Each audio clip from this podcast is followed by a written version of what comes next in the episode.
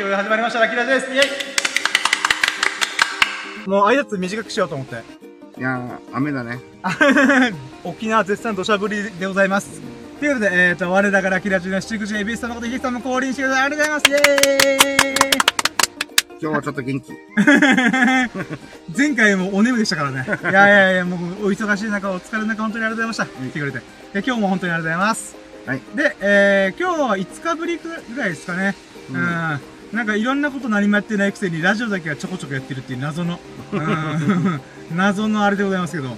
まあ、で、今回が、えー、244回目で、えー、テーマが、キャンプ中止からの、えー、車庫でプチバーベキューをしたラッキーを語るラジオというのをお送りします。イェーイ家でとかって。うん、いや、家出ではもう、家の敷地内なんで、あの、全然家出でもなんでもねえな、みたいな。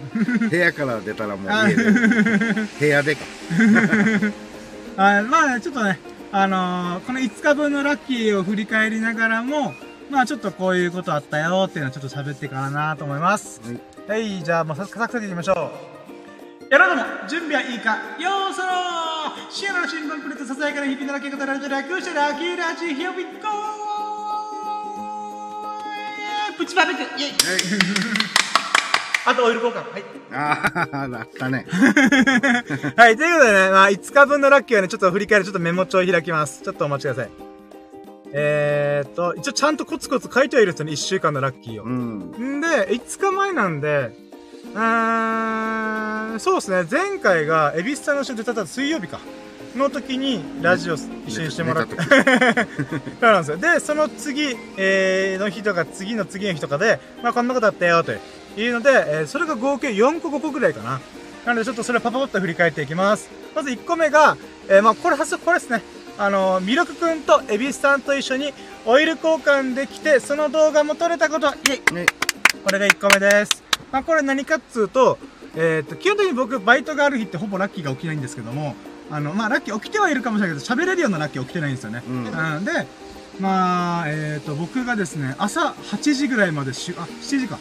7時ぐらいまで仕事があって、あの、もう結構10時間ぐらいずーっとバイトしてるみたいな。うん。なんていう流れで、まあ、結構ヒーヒーなんか疲れたなーっていう流れで、あの、自分家まで約1時間うん。なんですけど、あの、朝の通勤ラッシュに巻き込まれて、はい。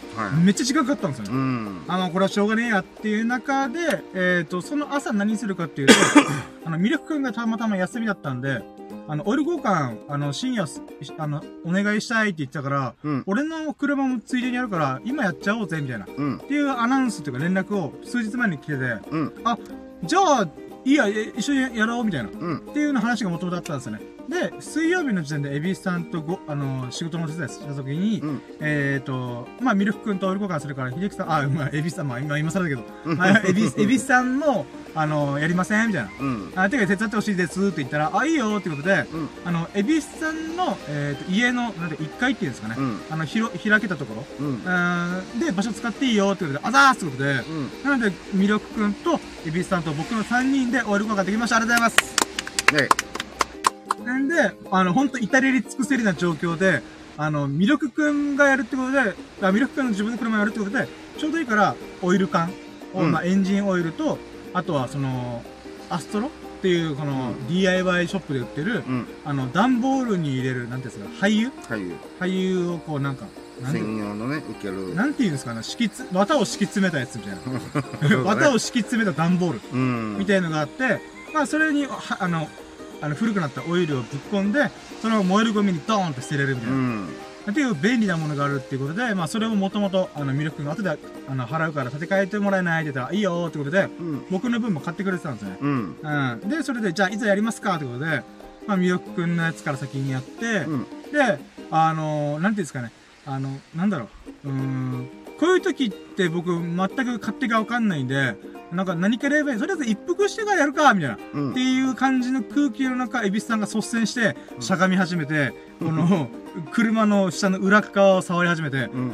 あ、早えと思って、手際いいと思って。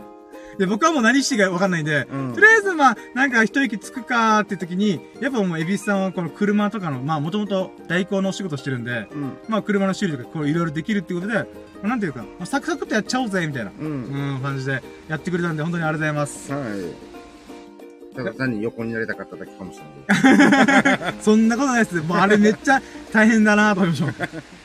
え、だからなんかこう、なのでその後ミルクくんのやつを先にやって、えっ、と、オイルキャップでしたっけ？やってます、うんオイルキャップ？オイルフィルターか。あ、フィルター。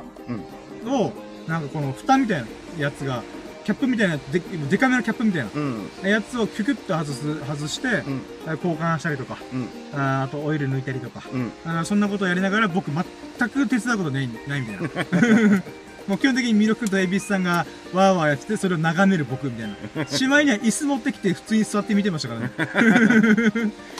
片や寝て、片や、片や寝転がりながら、うーんとかやりながら、片やミルクくんはミルクくんで、なんかこう、なんていうんですかね、部品とか、そのなんか、う受け出しとか、はしてる中僕は座って、うーん、みたいな。うん。で、そして僕の後、僕の番になって、またその時も僕が、ふーんっていう眺めれるのかなと思いきや、あの、動画撮りたいなと思って。うん。うん。やっぱ自分の車のエンジンオイル。てかまず僕前回、えー約9ヶ月前うん。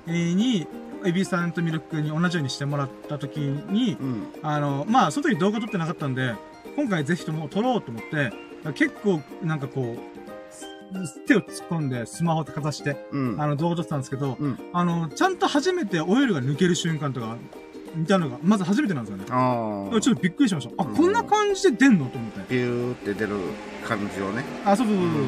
前前回とかも僕も結局なんか邪魔しちゃいけないなと思って、うんなんかそばで見、なんかよくわかんなく、あまあ見てるだけみたいうな。ん。で、今回は動画撮るってことで、こう、タイヤの裏とかに突っ込んで、手突っ込んで、うん。なんか動画回しながら、うん。やることによって、あ、こんな感じになってんだと思って。ううん。ん。なんかそれがちょっと興味深かったです。うん。ちょっと感動しました。は あ、俺のオイル汚ねえとか思いながら。まあでもね、普段やること、ほぼほぼないからな、ないはずだからね。うん、まあ、自分でやるっていうのはね。そうなんですよね。まあ周りに、まあ自分とか、ね、あの、ミルク君とか、はいあのやろうぜって言ってくれるからが、まあ、あの、あの形になったけど、うんもしね、本来一人で、一人、自分一人ってなったら、まあ普通にお店にお願いするっていうかね。うん、そうなんですよね。うん、だからまあ、ああいうのっていうのは、まあめったに見れないからね。そうなんですよね。やらなきゃ、やらなきゃ見れないもの。お店の人の、まあ見せてくれるって言ったら多分見せてくれるところあるかもしれないですけど、まあそんなことする感じでもないじゃないですか。うん、うんまあましてや見るならまだしも動画とか。こうカメラでこうそうってなってくるとまたね向こうの人も嫌嫌がるかもしうれないそうなんですよね。なので本当 DIY、do it yourself しないと絶対見れなかったなと思って、うんなのでちょっと感動しました。ううんここんな感じでオイルって出るんだなとか。うーん。僕前回のオイル交換から一回もこのオイルのこのなんていうんですかね、量を測るやつうんを自分で触れたことなかったんで、うん触れないんで、なんか、あ、こんな汚くなってんだなとか、うん。ああとはこんな仕組みになってんだなとか、うん。なんか本当また、あの、一つ賢くなりました、私。ううん。で今回ちょっとやらなかったけどはい。あのあまあやらなくても支障はないんだけどなおやった方がいいなっていうのが一つあっお、たのをうんあのーまあ、次回またオイル交換の時にそれやろうかなってやった方がいい。車持ってることだだろうしっていうことで。はい。まあ、あの、一旦オイル抜いて、まあ、あれって、あの本当に、あのー、6時間とか、はいはい。長いこと放置しないと、まあ、あ、全部は抜ききれない抜きれないはいはい。わけだし、で、大概、あのー、なんて言うんだろう、そういったカー用品とかカーショップの、はいはい。そういったオイル交換作業の場合でも、まあ、ちゃちゃちゃっと手短にやるんで、はい。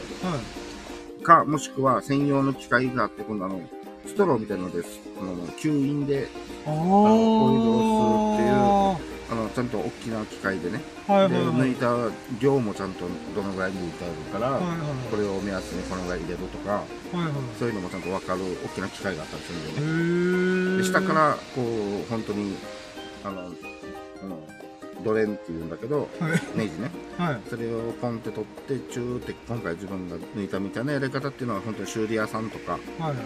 あのそっち系の人がやるんだけど、まあ、あれで抜くってなると本当に数時間置かないと抜けないんだけど。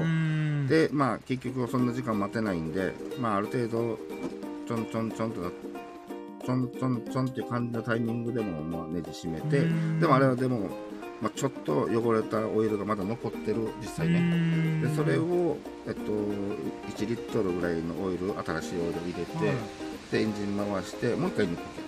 ああ、なるほど。もう一回は抜いてあげると、今1回目のあの抜きよりは、さらに、い、汚れが薄まってるみたいな。そうそうそうももうちょっとこびりついた汚れも、まあ一緒に抜かす。へー2回目でより抜いてもらって、なおエンジン内をきれいにするみたいな。でそれ専用のフラッシングオイルっていうものがまた別個に売ってはいるんだけど、はいはいはい。まあでもそれは、まあ敷いて買わずに、はい。まあ従来足すであろうオイル、はい。まああれでも十分できるんで、あまあまあまあまあ、そうですよね。うん汚れているものがまた1リットル分薄まるって。そうそうそうまたかき混ぜることによって、ちょっとおー1回目では取れなかったであろう付着しているオイルも、まあちょっと取ってくれることし、へー。ああ、ちょっとやればよかったなと思って、あー、でももう全然全然。うん、まあうんやらなくても、まあ、ううんん、車は喜んでくれてると思うけど、うんまあ次回やっちゃおうかみたいな。そうですね。どうせなら、毎回この一一貫分、うんエンジンオイル一貫分ってどうしても僕の、あの、軽自動車と余っちゃうんで、うん、だったらもうそれで使っちゃえみたいな。うそうだね。ーん、なるほどなるほど。ほほまあそれはまたちょっと今回は、ーそうですね。次回また、あの、エンジンオイルのキャップ？あ、オイル、オイルフィルターか。うんオイルフィルターと、うん、あとワッシャー？うん、あの、交換も多分控えてるはずなんで、うん。まあ、そしたらその時に一気にやっちゃうみたいな。もろもろ、もろもろやっちゃおうか。ーん。なので、今から半年後ってなると、う11、12、1、2、3、4。まあ予定では4月の中目。ーん、ぐらい、まあ4月5月。祭り、祭り5月。うーん。そうですね、それぐらいの時期まあ5月ぐらいちょうどいいんじゃないかなと思う。あの、今から夏、そうですね。あの、また迎えますっていう時ぐらいに梅雨もあるし、まあ、それで言うならばあれですね、5, 月ゴールデンウィーク頃にはもう沖縄、梅雨入っちゃうんで、ああ、まあね。なので、まあ、4月末ぐらいにできたらいいかなぐらいですかね。まあ、それか、まあ、ずれ込んで、梅雨明け、うん。暑くなる直前とかに。うんう。ん、まあまあ、そうですね、4月、ちょっと暖かくなったぐらいの時にできたらいいですかね。いや、うんほんとその説も今回もありがとうございました。うん。うん。まあ、自分は好きだ、好きだし楽しんで。いや、本当なんか、あれ、なんですか、まあちょっと今、ず脱線する話なんですけど、うん。マジで、あの、エビスさんとミルク君がオイル交換手伝ってくれることが、謎でしょうがないんですよ。なんか、謎。あの、この世のあなたの愛にレベルのです。あ、これ今の全然伝わらない。コナンの、この世にあなたの愛を手に、あこの曲のテーマ、タイトルが、あの、謎なんですよね。ああ、そっか。あの、そのレベルで謎です。あの、コナンレベルで謎です。あの、なんていうんですかね。ガーネットプロだっけ？あ、これなんだっけな、あ小松洋だったかな。ああ、全然覚えてないですけど。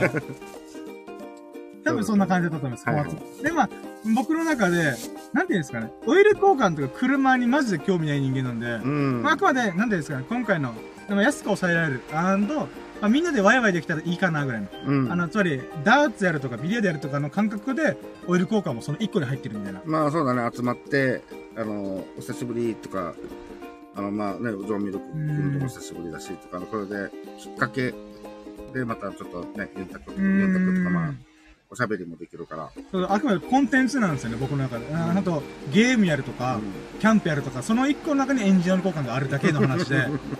うん。まあで、その中で、僕は言うてその、そこにあんまり興味がない人間だ。人が集まるっていうことで、ああ、ありがたいなとか、うん。うん。いうのはあるんですけど、根本的には、やっぱ、なんていうんですかね、オイル交換イコールめんどくせえものっまあまあまあ。ていうのがあるんですよね。はいはいだからその中で、ミルク君とエビスはもともと車が好きとか、この工業的なもの、うん。エンジンオイルの中身の構造がどうこうとか、うんそのなんか鉄パイプがどうこうとか、うん。なんかそういうのが好きな人だからこそ、苦もなく、あ、いいよ、やろう、みたいな。うん。で、これ逆のパターンで僕だったらどうかって言ったら絶対嫌だっていう。僕ができるとしても、うん。うん、絶対嫌だから、みたいな感じになるんですよね。あの、それだけど、まあ、あ変な話、キャンプやりたいんだけど、勝手が分からないから、なんか深夜来てくれへんって言ったら、あ、いいよ、やるよやるよ、みたいな。うん。あっていうことなのかなと思って。そうだね。それでま感た、なんか、なんて言うんだろう、積極的に、すごい、あの、やってくれてる裕次郎みたいな。あ、裕次郎みたいな、はい逆で言えば、おう助かるみたいな。うーん。まあそんな感じで、得意分野が一応あって、やっぱり、なんだろう、好きだ、好きなんじゃない？やっぱりね。うーん。ななんだったら自分自分の車のオイル交換じゃないから。まあそうなんですよね。うーん。なので、それがマジでわけわかんねえとか思いつつも、だから、なんていうんですかね。あの、まあ、前回も感じたことです今回も改めて、やっぱ人のこの、なんて価値観、価値観っていうか何に対して楽だなとかめんどくさいなとかうん。思うものって全然違うんだなっていうのを改めて感じました。う。うんーん。え少なくとも僕は未来英語、この車関係のアーダコーダー、絶対疎いだろうなと思いました。うーん。まあ、いいんだ敷いて覚えなくてもいいし、まあ、身近にね、だから、ミルク君と自分が、まあ、いるし、できる範囲のものは、じゃあやろうかもできるし。うん。なんだったら、以前僕の窓がぶっ壊れた時に、扉剥がしてましたからね。ああ。あれも僕からしたら衝撃なんですよね。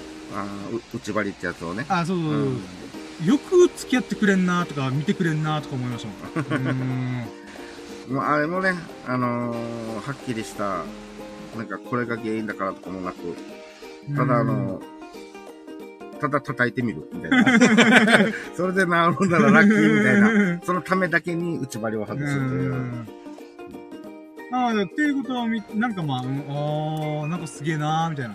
で、なんだったら前にね、自分、あの、ラジエーターっていうものを外すんですよ。あー、はいはいはい。今日朝からちょっとこれがあるから、今回ラジオはごめんみたいな、だったでしょ、あれもちゃんとがっつり、もろもろ全部外してる。ん、やっぱあれ、それもすごいんですよね。そ、むしろそっちが大変だったから、そっちに比べたら燃える交換なんかもう、もう、余裕のねしたいみたい、ネジネジとフィルターしか外さないから。な。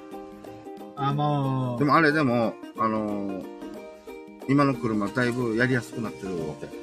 そうなんですね。前なんていうのは、その、その、ボンネット開けて、その、ごちゃごちゃしてるエンジンルームのある場所についてたから、はい。その取り外すだけでも結構一苦労だったんだよ。へー。だからそういう、そこら辺も考えた設計で、ちゃんとあ、まあメンテナンスしやすいように作られてるんですね。されてるされてる。へー。ある車では、あのー前のバンパーってあるでしょ？はいはい。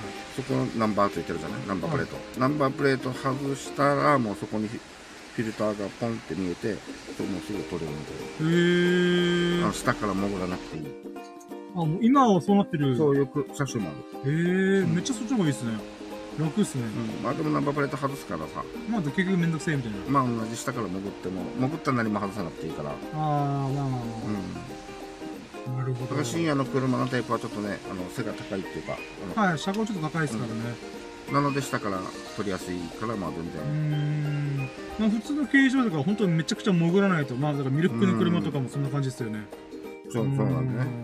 だいたい下から取れるっていう形にはなってるけど。まあ、これでもだいぶ昔の自分が、あの、わーって一生懸命やってる時に比べたらだいぶ取りやすい。あー、なるほど。だから楽しい。いや、本当ありがとうございます。なので次来年、あ、来あの、なんか来年ですね。来年の4月にまたオイル交換あると思うんで、その時よろしくお願いします。はい。うん、いつもありがとうございます。うん。えだったらブレーキパッドとかも交換できるから。それはそれで、どうしようかな、どうなるのかな。まあでも車検の時にやるかもしれないですよ、僕うん結局。あ、でもなんかブレーキパッドもなんかそういえば車検の時になんか言われたな。まあいいや。はい、じゃあ続いて、えー、続いてが2個目が、えー、あ、そっか、その後に、エビスさんはその後仕事の終わりがてらで、僕らに付き合ってくれたんで、えーと、まあ僕も仕事終わりだったんですけど、まあミルク君がその日朝から休みだからってことで、うあの、僕がね、あの、その週末に、おかんとキャンプ行くんだ、みたいな、っん。うん。ていう流れがあったんで、ちょっと会社に一緒に付き合ってってことで、はいはい。あの、宮君と一緒に、あの、いろんなとこ巡りまくりました。うん。なので、エビスさんには申し訳ないですけど、まあまあ、おあの、仕事もあるってことだったんで、うんうん。いやいや、まあ。ということで、わーって言ってたんですよね。もうこれがすごい珍道中というか、あの、ハードでしたよ。ええあーあの、まず、オイル交換自体が、だいたい8時から10時ぐらいまでうん。やってたじゃないですか。うん。その後10時から、えー、夕方の4時の6時間ずーっと出っ放しでした。で、何、何したかっていうと、あの、ビッグワンとか、あの、サンエーとかで、うん。あの、ペイペイで買ったら還元祭があるんで。還元祭っていうか、宜野湾市が、あの、負担してくれるってことで、うん。20%還元、うんうんっていうのがあるので、それで安くキャンプ用品買えねえかみたいなうん。感じで、わーって巡ってたんですよ。で、その中で、まあ今回のラッキーで言うならば、あの、安くて上等なトーチバーナーを購入できましたイエーーイってことなんですよ。あの、ボンベにあ、そうそうそうそうつけて。。あれ、スサノくんだったらバズーカバーナーとか、うん。あ、の、ミルクくんだったら、まあ通常の、うんあの、トーチバーナー、うん。あってなんですけど、あの、ついに僕も買っちゃいました。おー。で、これ大体僕の相場感覚で、あ2、3000円すんなって分かったんですよね。ああの、ドンキホーテとかで売ったら3000円ぐらいかかる。いや、あんなするんだ3000円ね。は高えと、そう、するんですよ。うん。で、3000円は高えぞ、この野郎と思って。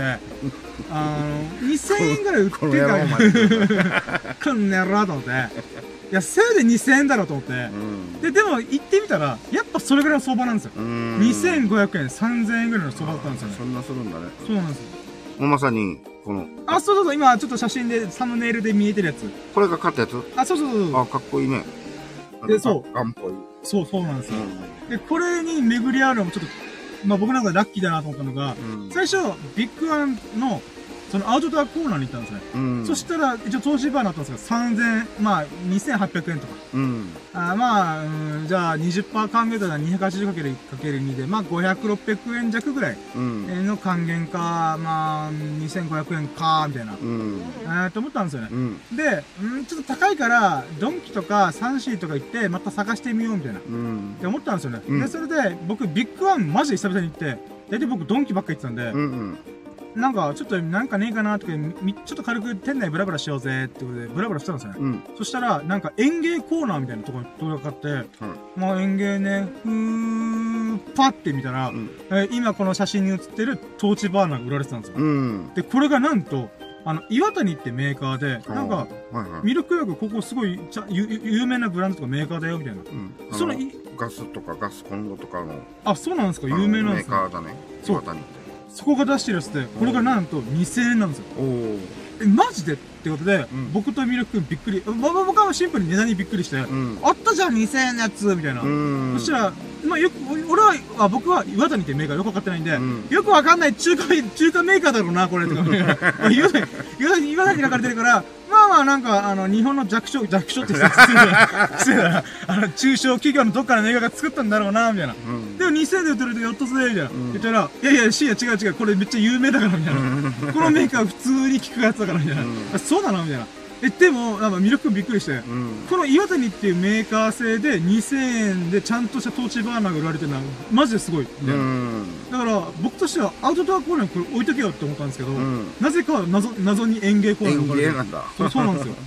だから農作業の人とかがなんかわかんないです何か使うとかそういうことなのかなと思って、まあ謎なんですけど、うん。まあ、僕からしたら謎だろうかなんだろうか2000円だったら安いと思って、うん。でそこにさらに還元がつくんで、はい。400円引きで、えっ、と、まあ、税込みでいろいろ相殺したら、1700か800ぐらいうん。で買えたんですよ。うん。よかったーと思って。で、まあ、これ自体は買った後にすぐ開けなかったんで、うん。あの、まあ、まあ、後日談でプチバーベキューするときに使ってみたんですけど、めっちゃ使いやすかったです。うん。使いやすいっていうか、やっぱ、あの、なんか、しっかりしてるみたいそうなんだ、あの、なんか、えっ、と、ミルクくんが使ってるトーチバーナー、持ってるトーチバーナーって、多分指が、えー人差し指で中指側に確か、あれが、あ、違うな。な。と、なんかボタンが、そっか、親指側か。押し、ケツの方に、あの、カチンカチンってあの、着火のはいはい。があって、で、ガスが出て、着火もついたら、あとはノズルとかで、うん。あの、ガスの投資するみたいな感じでしたね。これ、あの、指で押すんじゃなくて、なんていうか、手と人差し指の間の水かけみたいなとこあるじゃないですか。あはい。ここでギュッて押すみたいな。ああ、こっち、こっち側に、こう、押す、押す。あ、そうそうこの、写真で見わかるかわかんないですけど、あーこの黒い部分。あ、そうそうそう、このなんかグレーになってる部分っていうんですかね。握ったらもう、あ、そうそう、着火、点火して、ガスも出るっていう。あそうそうそう。で、安全装置もついてて、うん。なんか本当銃みたいだなと思いながら。はいはいはい。かっこいいね。で、これがまあ本当2000円で売られてるってマジやべえなと思って。なんかおしゃれじゃん？まあ、お色も好きなんで、僕の車と一緒の色。ああ、そうだね。そのつもりで買ったわけじゃないんですけど、たまたまそういう色でした。うーん。なので、本当いい買い物できたなっていう。ううんん。ラッキーでした。安いしね。で、その後、えっ、と、ちょっとこれラッキーの箇条書きに書いてなかった今喋ってて、ああ、そういえばこれ書いてなかったなと思ったのが、うん。えっ、と、まあ、せっかくは、まあ、こういう風にわーっていろんなとこ巡ってたら、100均とか行ったりとかうんしてた時に、あの、ミルクくんが、あの、ペイペイのその、チャギノワン市内の20%還元って、まあ、来月末までかー、みたいな。うん。あーどうしたら今のうちにいろんな食べたことないもの食べたいみたいな、みたいな。うん。ちょうど昼時だったんで、じゃあうん飯食うか、っつって、うん。なんか探しといて、みたいな感じで僕運転しながらわーって言ってたんで、そこで、あの、クジャクロウっていう、あの、中華屋さんがあるんですよ、宜野湾市に。あの、58号線あるじゃないですか。はい。ニトリがある、うん。あるじゃないですか。うんニトリの道向かいうん。に、なんか、あの、ファミリーマートに入るあの、筋道っていうのパイプラインに入る道うん。のところに、クジャクロウっていう中華屋さんがあるんですよ。うん。で、これ、なんか、ミルク君曰く、沖縄に中華料理屋さんって二大巨頭があって、うん。その一個が東洋飯店。うん。うん。東洋飯店行くじゃないですか。はい。で、そのもう一個がクジャクロウらしいんですよ。えー。それぐらい有名な中華料理屋さんらしいんですえよ。ー。だからほんとた高いやつみたいな。うん。ただそれがランチやってるっつって、うん。で、ランチやったら大体1100円ぐらい、税込みで。で、やってるってことで、あ、セブンだったらい行ってみないみたいな。うん。で、僕、東洋飯店は昔勤めた会社の会食とかで行ったことあって、うん。で、ミルク君は両方とも見たことないと。東洋飯店もクジャクロ見たことないから、今回クジャクロウ行こうぜっつって。うん。で、あの、クジャクロウってあの、鳥のクジャク？に、ロウっていうのが、木片に咲く、あの、なんか桜みたいな、なんか、違うな。なんか、ロウ、ロウ、楼閣のロウ。あのー、蜃気楼の楼っていうか。あー、っていう感じですかね。まあ、さく、桜みたいな。うん。はい。って書くんですけど、まあ、なんか、まあ、クジャクのなんかお店みたいな。うんう。ん、っていう名前。まあ、クジャクのお店ってなんかすごい熱い翻訳にしてますけど。クジャク料理。で、まあ、そこ行ってきたんですよね。うん。で、あの、なんていうんですかね。あの、まあ、そこで食べてけ結果でならば、まあ、美味しかったと。うん。うん。はうん。で、なんか、初めてそういうちゃんとしたお店に行くんで、い。で、最初、いその店舗が2階建てなんですよ。うん。で、2階なんか何があるのかなみたいな。って思ってたら、入ってみたら、一発目に、あの、2階ですって言われて、うん。あの、店内速攻2階に上がらされて、うん。2階でランチ食うみたいな。はいはい。で、1階が宴会場になってみたいで、ほんとなんかそういう催し物とかじゃないと使わないみたいな。あで、あ。なんか団、体さんみたいな。そうそうそう。で、お店のオーナーっぽい人なのかわかんないですけど、うん。すごい雰囲気のあるマダムで、あのま、まだ、マダム、白髪のショートヘアの、うんあの、この、なんていうんですかね、あのーあ、真っ赤な、もう真っ赤っかのセーター着て、うん。なんか、いらっしゃい。みたいな、この、これなんか、えなんか俺、わけ、やばいお店に入ったかなって、一瞬思うような、あと暗いんですよ。あの、中、なんか中国、中華料理屋さんのならではなのかわかんないですけど、うん。あの、なんか、な薄ん、暗いんだ。薄暗かったです。へえ。だから最初怖くて、え、なんかさせられるんじゃないのみたいな。いきなり脱がされるかもしれない。なんか、蓋開けて、あひなんか扉開けてみたら人身売買レッツゴーみたいな。って思わされるようなうん。雰囲気がすごいおご、おなんか重厚な感じうん。うん。だったんですよね。で、そこで2階上がって、まあそこから普通の店内みたいな。まあ普通じゃないか、もっと中国やさ、中国のこのなんか、なんていうんですかね。インテリアがいっぱいあるような。う。うんん、まあ普通、ちなみにこのマダムも、そっち、ちあ、そっちっていうか、その中国人っぽい感じ。いや、知らなかったです。なんか、まあわかんないです。もしかしたらずっと沖縄に住んでるかわ、なんか、な日本語慣れてるとかかもしれないですけど、うん、うん。なんか中国人っぽくはないな、みたいな。あまあわかりやすい、なんとかあるよとかあ。、うんうんうんなんか、そういう中国人の方のイントネーションが引きずられてるみたいなことも特になかったです、うん。ね。あまあ、わかんない。調理してる人はもしかしたらバリバリの中国の人かもしれないですけあ。あど。あ、はいはいで、そこで頼んだのが、僕はもうよくわかんなかったんで、クジャクローセットみたいな。まあ、うんランチで、このベーシックなやつ。なんか、えーと、なんか、鶏肉の甘辛炒めと、はい。うん。なんか、アジフライ、えーと、コロッケ、あ、じゃあ、クコーンコロッケ、うん。えー、とかと中華スープとか。あーっていう感じですけど、ミルク君はミルク君で牛肉炒めみたいな。うん。季節の野菜と牛肉炒め。はい。まあ、とりあえずそれ頼んで、まあ、味見お互いさせながら、うん。食うかって食べてたんですよ。うん。で、あの、なんて言うんですかね。これちょっとこの話長くなるとちょっとさ、はしゃるんですけど、うん。お互いのやつを食べてみて思ったのが、うん。中国の料理って、調味料命の感じすごいな、みたいな。うん。あのー、なんかまあ、あれ、あれだと日本、日本用に、日本人用に作られ、作り直してるとは思うんですけど、うん。やっぱなんていうんですかね。あの、日本の料理って割と、まあ、ミルク君の言葉を借りると、素材の味を生かす、どう生かすかみたいはいはいはい。な感じっていうんですかね。うん。なんですけど、中国の場合は、まあ、今回食べたものに関しては、どっちかというと調味料がマジうめえみたいな、っうん。て感じがしたんですよね。はいはいはい。だからこの牛肉炒めもめっちゃうめえみたいうん。とかまあ、鶏肉炒めめっちゃうめえみたいな。うん。だけどこの、僕のやつ食べたんだ頼んだやつは甘辛に。うんで、向こう、ミルクが頼んだやつは、なんちょっとピリ辛風というか。うん。うん、まあど、どのみちうまいんですけどね。で、まあ、このなんか野菜とお牛肉炒めただけなんですけど、あと調味料で。うん。炒めただけなんですけど、なんて言うんですかね。んまずお肉がめっちゃ柔らかいんですよ。で、なんかこの野菜もなんかいい感じにしなってて、なんか野菜そんな好きじゃない僕も、あ、これうめえわっつって、野菜と一緒に肉つまむぐらいのえー、感じでうまかったです。珍しい。おい、ほんと珍しいです。あの、本当に野菜嫌いなん嫌いっていうか、まあ、敷いて食べない。うんうん。出されたら食べるけど、自分から望んで食べに行かないみたいな。で、僕が、あ、これうめえみたいな。うん。って思うようなものだったんで、まあ、次ね、機会があったらぜひ、エビスさんも一緒に行きましょうみああ、たいな。量的には結構ボリューミーだった。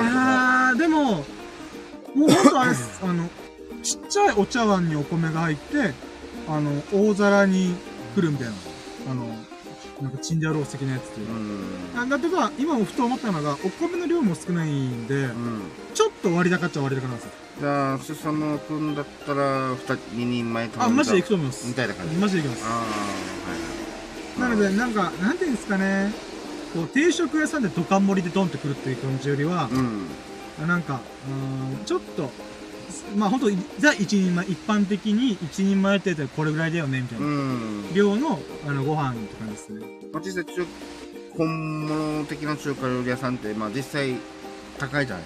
高いです。めっちゃ高いです。うん。だからやっぱり、そその高さのものが、あの安さで食える、的な量だよね。あ、そうそうそうそう、うんほんとそんな感じです。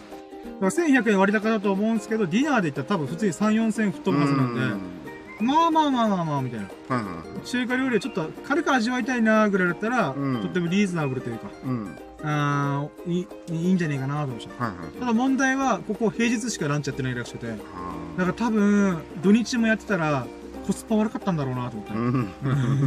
採算合わないかも。採算合わないんだと思います。だからなんか、逆に平日は夜お客さんが来ることもあるけど、そこまでドカってこないから、うん。ちょっとランチで人と、この、なんか、客を、お客を呼ぼう、呼ぼうみたいな、っうんて。いうのがあるのかなと思って。う。うんん。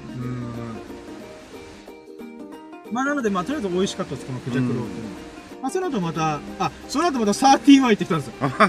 あの、ミルクくんがなんかソフトバンクユーザーだから、ペイペイ使ったら、うん。半額なるっつって、うん。半額ってだいぶ割引になるっつって、うん。うん、だからやろう二人で31行ってきました。うん。で、僕、クレープ食べました。何クレープ？クレープ。ああの、僕のな、なりからしたらもう、えって思われるかもしれないんですけどあ。、あの、僕はもう生粋の甘党なんで、うん。あの、31のクレープを食べて、もう、頭ぶっ飛びまし31か、今なんか一瞬、あの、ブルーシールのイメージをしてた。あ、まあまあまあまあ。あ、31ね。31は、あの、コンベンションシティの中にある。ああ。なんかあの、なんか特別感的なもののメニューってあった例えば、まあ、まあさっきのブルーシールって言えば、今はわかんないけど、ある、あの、詩人から聞いた話は、はい。あの40センチぐらいのパフェとかあったんだよ。ああ、あ、そういうのは特に見当たらなかった。どっちかというとハロウィン仕様っていうんですかね。あまあでも、どっちかというとアイスケーキとかスプラトゥーンコラボみたいなあ。、うん。どやっぱ、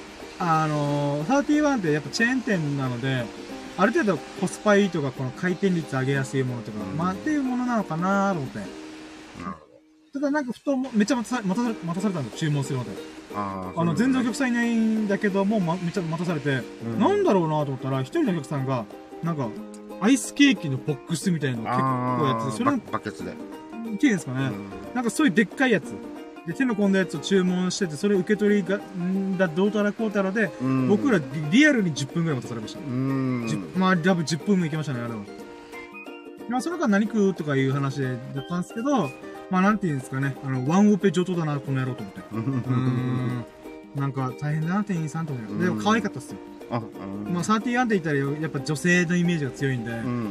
あの、ほんと綺麗なえー店員さんでした。ううんで、やろう二人でアイス食って。だからミルク君自分で言い出したのに、あの、31俺、多分、10年ぶりぐらいに食うっつって、うん。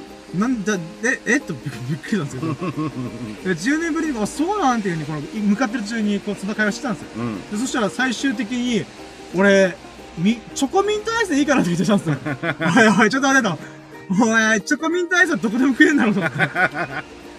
で、僕がそのツッコミしたら、あ、そうか、じゃあ、ピスタチオアイス食うわ、つって。あの、チョコミントはもうそこら辺で売ってるよ、みたいな。お気に入ったらえ、置きに行きましたね。なんか、だからなんか不思議で、だから、なんか、ミルクとしては31行っちゃうっていうのがピークアウトで。まあでも、でも深夜も言うて逆になんやかんやで、あの、定定番好む人だ。あ、まあそうです。僕は基本料理は定番、うん。保守派ですから。まあでもあの、アイスに至っては違うかもしれないけど、でも、ね、ミルク君にとってはアイスがあの定番のものに行きがちなところを、ああ、そうですね。あえて、前の、まあ言ってみれば、スサノオ君に言われたかのように、あの、ん冒険しろよみたいな、言う側になったわけいや、僕にとってはチー牛でしたよね。あの、ミルクのチョコミントが。あ、そうだうよね。ん。あの、なんかちょっと、意外と僕、ミルクくんで結構、今回のクジャクロ行くとかもミルクくんが言い出したんで、うん。でも結構、なんか、食べ物系に関しては冒冒険っていうか、いろいろまあまあ興味が広いと思うんですよね、せっかミルク君はく来たんだったらっていう感じのノリだね。なんですけど、アイスはそうなんか。不思議なこと言うなと思って。いや、意外とバニラしか食ったことなないから、チョコミントなんて冒険、あー、だと冒したら、険してるかもしれないよ。あーだとしたらもしか申し訳ないことしかもね。ただ、はいあっちこっちで売ってるし、それをまた手に取ったこともないんうーん。だろうね、きっと。いや、もう、そうだよ、もしかしたら、結構、触ってよきたらチョコミントがアイス食う結構気合い入れていったところに僕が突っ込んで、チョコミントどこで食えるだろうみたいな。って言ってたら申し訳ない。ごめんね、ミルク君。意外と攻めてたかもしれなあ、い。そうそうそうそう、ねありますね。本人は。うんうん確かに僕は甘党だから、うんあの、そうなんですよね。うん結構いろんな味とか、うん少なくとも31でバニラを食う選択肢はゼロなんですよね。そうだよねう。。うんチョいや、うまい、コアイスとか。うまいはずだけど、あ、まあそうそうそう。うん、間違いなくね、ブルーシールとか31とかは間違いなくうまいけど、まあどうせせっかく来た来るんだったら、まあ、店舗でしかなかなかお目にかかれない味を食べちゃおうっていううん。発想するんで、うん。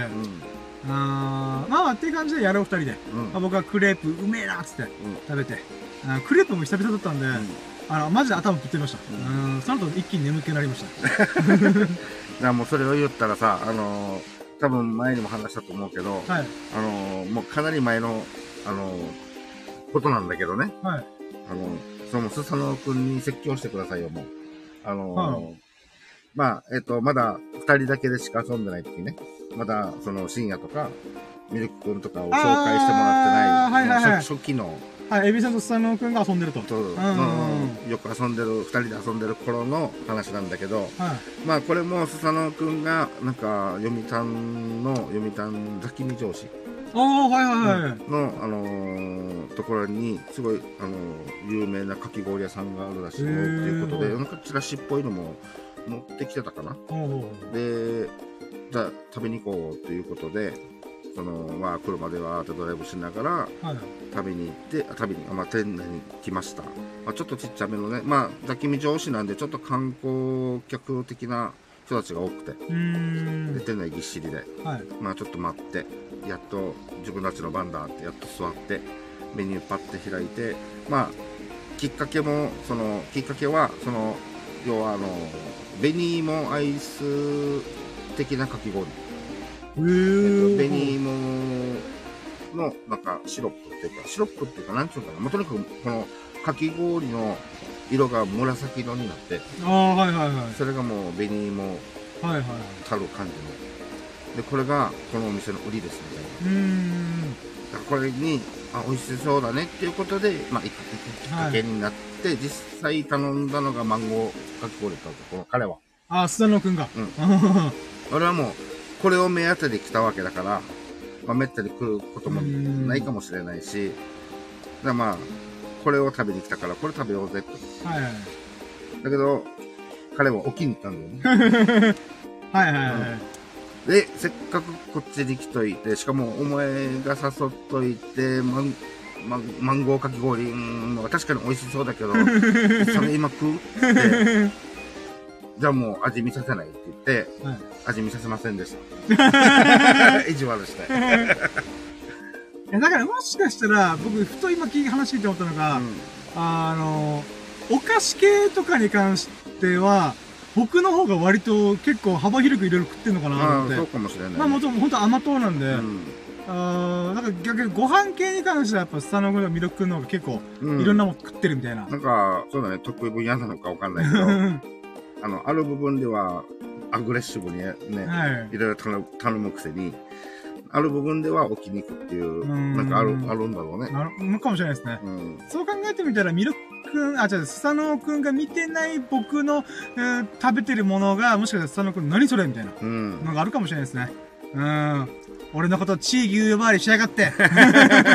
いや、呼ばわりしないけど。ジャンジャンル、ジャンルになったら、あの、深夜が強い可能性あるよ、ね。あ、まあまあ、そうですね、そうですねスイー。ツ系とかうね。ー。うんん。かもしれないですね。うん。まあ、そんなことがありましたと。まあまあ。うん。ということで、ミルク君と、まあ、6時間にわたる、ドライブがてらのキャンプ用品、ああ、買うやつ、えーは以上ですね。う。うんんまあ、トーチバーナー書いたの本当良かったなと思って。これね、かっこいいし。うん。なので、また今度冬のキャンプがもしあれば、その時にちょっとやりたいなーって感じですね。で、よあ三つ目か。三つ目が、えー、あ、おかんとのキャンプが強風のため中止になったけども、うんえー車庫でプチバーベキューできたこと、いや、やっと来た、今回のメインテーマ。あのー、これが何かっつうと、えー、まあ、もともとおかんとキャンプやると。なんだら妹も来るよってなったんですよ。うん。あマジで？あ、妹興味あるの？みたいな。うんうん。なので、ぼ僕としてはもうその後はシャカリシャカリながら、うんあやってやんぞみたいな。うんうんうん。あの、そんじょそこらのキャンプとうちのキャンプは違うぞと。うん。ううんん、見せつけたろうと思って。うん、うんうん。その一方でトーチバーナーとか、つまり、あの、火元、火を作るためのうん。熱源を作らないといけなかったんで、まあだから僕が唯一持ってなかったものうん。がこれだったんですよね。うん。まあもちろん、あの、今回は量が多かったんで、魅力君からクーラーボックス借りたり、うんうん。あとは、まあ、映ってるよね。あ、そうそうこの台湾の、うん。台湾合ってます？台湾あ、だいぶだいぶ。の上等クーラーボックスとか椅子も借りて、うん。で、かつ、兄ちゃんからはタープとか、えーと、コンロうん。借りて、もう何でもできるよと。う。うんん。むしろ持ち込みすぎだよなと思いながらも、まあ行ったんですよ。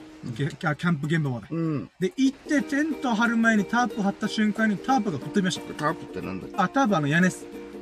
あの、テントとは別の、その何か作業とかするとき用の、うんまあ日よけっていうんですかね。うん。あの、よく工事現場のとかでも建てられてる、うん簡易的なテントみたいな。はいはい。テン、テントっていうんですかね。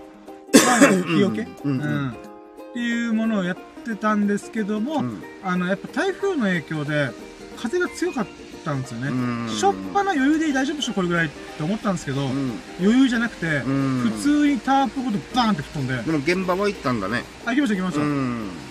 うん。だから僕もこの時点で、あ、終わったなと思いました。で、おかんが結構心配性なんで、うん。なおさらもう今日中止でいいんじゃない？みたいな。はいはいはい。うーん、みたいな。うん。しょうがなく。もうもう不完全燃焼。あの、まあそう、だよね。あ、あとでトーチバーナーは綺麗に燃焼しましたけど、僕の心は不完全燃焼でした。うん。もう心がガタガタになりました。あんだけ準備したのにこんなやろうと思って。うん。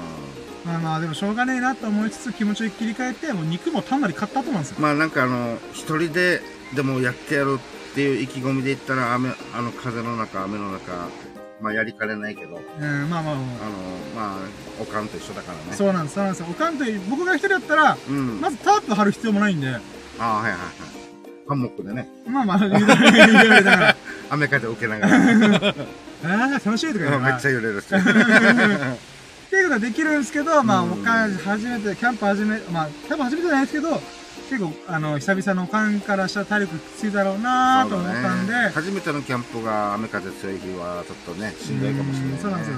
だから沖縄気候的に、基本的には、えっ、と、20度前後とかなんで、うん。キャンプやろうともやれるんですよね。うんちょっと着込んでやれば、全然投資するリスクがないんで、あの、沖縄の場合はいつでもど、どこでもできる。ではあるんですけど、風が強い日があるんです。多いんですよね、沖縄。だから365日の多分、半分以上風が強い日なんですよね。う。うんん、特に季節によっては強くなるんで、うん。そういった意味では、あ、意外とキャンプできるタイミングって難しいな、沖縄といえどっていうふうにめっちゃ思いました。うんでもあの風の中をキャンプできるようにするにはもうワンステップまた上がらないといけないね。そうなんですよ。ってなったらもうタープとかそういう重い荷物ってよりは、うん。あのーだいぶ身軽な量で、ちょっとキャンプするみたいな。うん。バーベキューするみたいな。とか、まあ、あの、車をうまく使って、うん、風よけとかね。そうなんですよだから、いね。ろいろ、まあまあまあ、でも、まあ、ここまではまあ、今回おかんがいたんでしょうがなかったっすね。なんかまあ、まあ、うん運が悪いね。だからね、あのせっかくいろいろ準備して、はい。おかんもなんやかんやで行く気にちょっとなって、はい。で、妹も参加するよ、参加とか来るよって、おってなった時に、いかんせん天気が悪いっていういや、そうなね。んですよ。だから僕ら今までクレイジーキャンプ1回目2回目やってましたけど、うんマジで奇跡的な確率だったなと、そうだね改めて思います。あれ、だからもうついてるよね。いや、本当豪運ですよ。うん。うん、それは改めて知りましたし、なんだったら暑いくらいだからね。いや、そうなんですよね。だけど、あのタイミングじゃなければ風が強かったりとか何かしらで、うん。まずできなかったみたいな。う。うん。そういうこと考えると、ほんと豪雨だったな、みたいな。うん。うん、感じですかね。で、まあ、その後、家帰って、あ、てか、なんか、いろいろこのキャンプ、す釣ったもんだって、まあ、僕の中でクレイジーキャンプ2.5にしてるんですけど、うん。この2.5、まあ、0.5の、なったのも結局中止だったからなんですけど、うん。なんと途中で、この、向かってる最中ですよ。うん。おかんが、うんあ、あ、私、あの妹が来るんだったら、い、娘ですよ、おおかんからしたら。うんうんあー妹来るから、あのあ深夜だけ寝泊まりすればいいさとか言い出したんですよ。はぁとね。それキャンプじゃなくてバーベキューなんですけど、と思って。まあまあいいやと思って。だから、あの、キャンプ中止になったんですけど、その寸前までその話急にぶっ込まれたんで、うん。え、どうしようかな？スタナ君とエビスさん呼ぼうかな？みたいな。ちょっとそんなことをいろいろ考えぐねてた中で、えー実際キャンプ中止になっちゃったみたいなう。んで。ただわーって家帰って、せっかく肉とかいろいろ買ってたんで、うん。あのまあ、写真にある通りにプチバーベキュー、はいはい。ちっちゃいコンロを使って、うん。あの肉を、なんかせせこましく焼いておりました。う。うんで、美味しかったりと。うまかったっす。うんトロとか、うんあの、牛肉とか、あの、めちゃくちゃうまかったっす。あの、深夜のね、お家の駐車場というか車庫っていうか、はい。煙とか大丈夫か？そのまあもう関係ねっす。煙強かったと思うんですけど関係ねっす。まあ洗濯物は特に干してな干してないかったんで、んまあいっかと思って。まあ近隣住民はめんどくせえと思ったかもしれないですけど、まあ関係ねえ関係ねえと思って。うん。で、今回2.5であるゆえんは、やっぱりトーチバーナーを手に入れて、僕初めて自分から、で、あ自分だけでゼロから、あの、火起こししたんですよ。うん。うん。だからみ、いつもスサノ君とかエビスさんとかミルク君が、わーってこの、火起こしするんで、うん。僕はその火起こしした後に、あ、火起きた？みたいな。うん。あの、炭に火ついたぐらいでやってたんですけど、うん自分でやってみたら15分かかりました。うん。だからトーチバーナー使ってガスでブワーってこうね、あの、木炭、あ、木炭ってね、あ、木炭か、木炭を燃やしたんですけど、うん。やっぱ、いつどのタイミングで、あの、火がつくかがわかんないんですよね。うん。でなんかあのはいね、バーナーで火をガー、バーって。待って待って、コメあ、あ、和弘さんだやった。うん。コメントありがとうございます。あ、そしてハートだやったっすね。おはようございます。おしゃべりです。いやー、嬉しい。そしてハートプレゼントやったおはようございます。 Good morning ペクリンチョいや、ちょっとこの、この前ですね、あの、キャンプ中止になっちゃったんで、家でプチバーベキューしてたって話してます。だからね、あの、この、バーナーで火が、火を直接、こう、炭に、こう、バーって当ててるときは、はい。こう、綺麗に真っ赤になって、はいはいおいけんじゃんって言って、そう、そうなんですよ。すって離すと真っ黒く、なんか、スシューンスンってね、とんねやろうとそうでも、そうでもない感じ。えーそうなんですよね。だから、ちょっとむずい、なんかね、そう新品の木炭使ってるかからずもうしけってることじゃないんですよね。うん。シンプルに火の起こし方がよくわかってないみたいうな。ん。だからちょっとこれは、まあ自分でやってみて改めて、まあ勉強になったなと思って。うん。だか、ら、あの、キャンパーの人たちが、例えばなんか芸人さんとかで、うんあ、ヒロシさんとかうん。が、この、ひなんていうんですかね。えーと、なん、あなんだっけ。あ、お疲れ。です。もちおめでとうございますおー、俺見てない。あ、すげえ、今の。しれっとさらっと。あ、すごいっすね。今、あのー、なんて言えばいいんだろう。ケイ君。ケイ君か。うんケイ君という、あの、まあ、プールバーのスタッフうん。の子が、初めてマス割りをやったらしいです。ビリヤードで。おうんめでとうございます。は多分本人初マス割りだね。あー、いいっすね。ごめんなさい、全然話と飛んだんですけど、あ、ちょっと今、あれ、帰、スタッフの帰宅の時に、ちょっと、マス割り出ましたよ。うん。あ、いいっすね。明日、改めておめでとうですね。うん。ー、見たかったな。そうっすね。人生初マス割り。うん。あー、いいっすね。まだ声かけてくれるよかったっすね。まあまあ、まあまあまあいいっす、いいっす。あ、えーと、カズルさんコメントだ。えー、キャンプ中止になったんですが、そうなんですよ。おかんとファミリーキャンプやるっつって、まあ、久々のキャンプ。おかんはもうほんと17年ぶりのキャンプで、僕は最近ちょこちょこキャンプやってるんで、うん。その流れでキャンプやろうと思ったんですけど、いかんせん、台湾の向こう側にある台風の影響で風が強くて、うん。あのタープが吹っ飛ぶ、タープがあの屋根、屋根付きの日よけが飛んでしまったんで、あ、うんこれ今日無理だってことで、雨は降ってなかったの、まあ降りそうだったと降ってなくて、うん。あー、残念と思いな。うん、で、その中家帰って、プチバーベキューして、えー火起こしに15分かけて、うん、ほんと炭に火つけるってえぐいなと思いました。うん。で、しかもなんか、あのー最初、あ、まあ、一応火ついてっからいけっかなと思って、豚肉トントロバーンと置いたんですけど、全然焼き上がらなくて。豚肉って薄いしすぐ焼けるんで、うん。え、こんなに火力弱いの？みたいな。っていう風に一瞬ドキッとしたんですけど、うんえもう一回バーナーで火つけるといけんのかな？みたいな。で思ってたら、あの、豚肉の油に引火して、ブワンって、おーみたいな。危ない危ない危ない。ってなって、あ、あーこれでも大丈夫だと。うんうーん。なので、油に引火して、あー火起こしが無事進みましたと。う。うんん。だから、あのー大変なのは大変ってね、あるんだけど、あのはい、言うたら、スサノオ君のあのバーナーが、あのかなり便利なんだよ、やっぱりね。あんだけの、あの、もう、バズーカーなんで。うん。はい。だからが、まあ、あの、苦労せずに、はい。意外と火がついてくれて、うんあのあれはあれで本当に助かってるんで。そうなんですよね。あれ正直買った瞬間の時とか色物だなと思ったんですよ。なんかそういうなんかこう、なんだろうな。このイベント感。うん演出だろうどうせみたいな。どうせどうせしてるだな。あの、その商品があること自体が、なんかこう、バズーカバーナーだぜ、ブーみたいな、っうん。ていう感じなんですけど。なん、かわざわざ大げさあっていうかね、なんかノリっていうか、そんな感じで、そんな感面じで。白アイテムみたいなね、はい。ノリで買ったけど、意外や意外あれ、便利なんだよね。めっちゃ便利です。うん。あ、この商品が生まれた理由よくわかるわ。決して、あの、あの、なんていうの、ノリで作ったやつじゃない。うん。ガチで火起こし大変だから一発で火を起こすために、あの短時間でね、やっぱり済む。うんなるほどなと思いました。うんそういうのをだからあの、いろいろ試したトーチで本当に、あの、地道に、あの、炭に火をちゃんとはい。いつけるのって、いやもう想像しただけでも多分3倍ぐらいかかっちゃう、かかるはず。や、本当だからもう十分かかりましたよ。なので、まあ、バーナーすげえなとか思いつつ、あと、キャンプ芸人が、あちょっとさっきの話で、あの、例えば、木のささくれ作るんですよ。うんまあ、わかりますね割り箸みたいな棒があって、はい。